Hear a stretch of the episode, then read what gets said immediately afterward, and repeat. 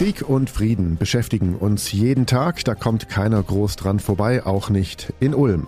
Das Ulmer NATO-Hauptquartier JSAC, also Joint Support and Enabling Command heißt das, in der Wilhelmsburg hat die Aufgabe, große Truppenbewegungen in Europa von Nordafrika bis Grönland und von Spanien bis Osteuropa zu koordinieren und abzusichern, also eine ziemlich große Aufgabe und das alles von Ulm aus. Und dieses Ulmer NATO-Hauptquartier meldet zum Mittwoch, den 8. September 2021 2020 seinen Vollbetrieb und begeht das mit einer militärischen Feier im Kongresszentrum Ulm mit Gästen aus Deutschland, Europa und aus der ganzen Welt.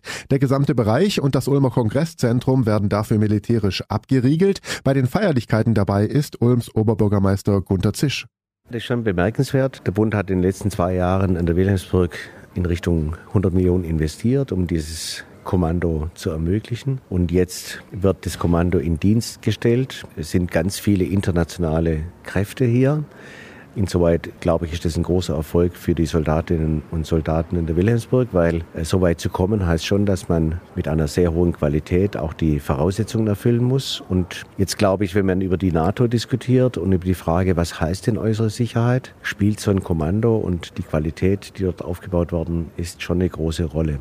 Insoweit natürlich mit den Vorgängen in Afghanistan und so geht man da mit gemischten Gefühlen in die Zukunft und weiß, dass man äh, hochqualifizierte Kommandos braucht, die uns dann auch ein Stück Sicherheit geben, dass wir diesen diffusen Risiken, denen wir ausgesetzt sind, dass wir denen auch gut begegnen können. Ich vertraue darauf, dass die Soldatinnen und Soldaten, die jetzt auch das Kommando befüllen aus allen Herren Länder, dass die einen guten Job machen und die in Dienstsetzung kommt zu einer Zeit, vor der wir ja nicht geglaubt hätten, dass so ein Kommando so aktuell ist. Ja, vor zwei Jahren hätten wir das ja nicht gedacht.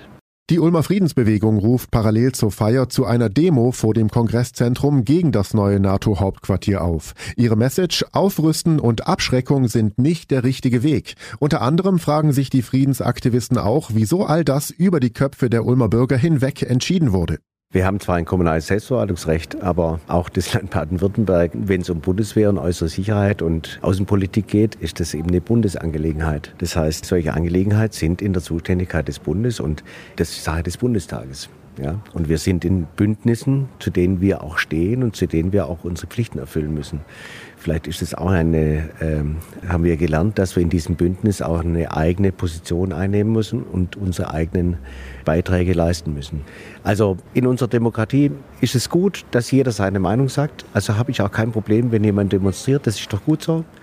Äh, man muss die Meinung nicht teilen, aber es ist richtig, dass jeder seine Meinung sagen darf. Und wenn man jetzt mal in andere Länder schaut, sehen wir ja, das ist alles andere als eine Selbstverständlichkeit. Also ist es für mich okay, wenn man auch nochmal eine Gegenposition einnimmt. Aber ich finde, die überwiegende Zahl der Menschen weiß, Bündnisse sind dazu da, uns Sicherheit zu ermöglichen und wir müssen einen eigenen Beitrag leisten. Und das, was auf der Wilhelmsburg passiert, ist einfach ein Teil des Beitrags von Deutschland in diesem NATO-Bündnis. Durch das NATO-Hauptquartier würde Ulm im Ernstfall zu einem vorrangigen Angriffsziel, so die Friedensbewegten, die so weit gehen zu sagen, dass dieses NATO-Hauptquartier die Ulmer alle zusammen in Geiselhaft nehme.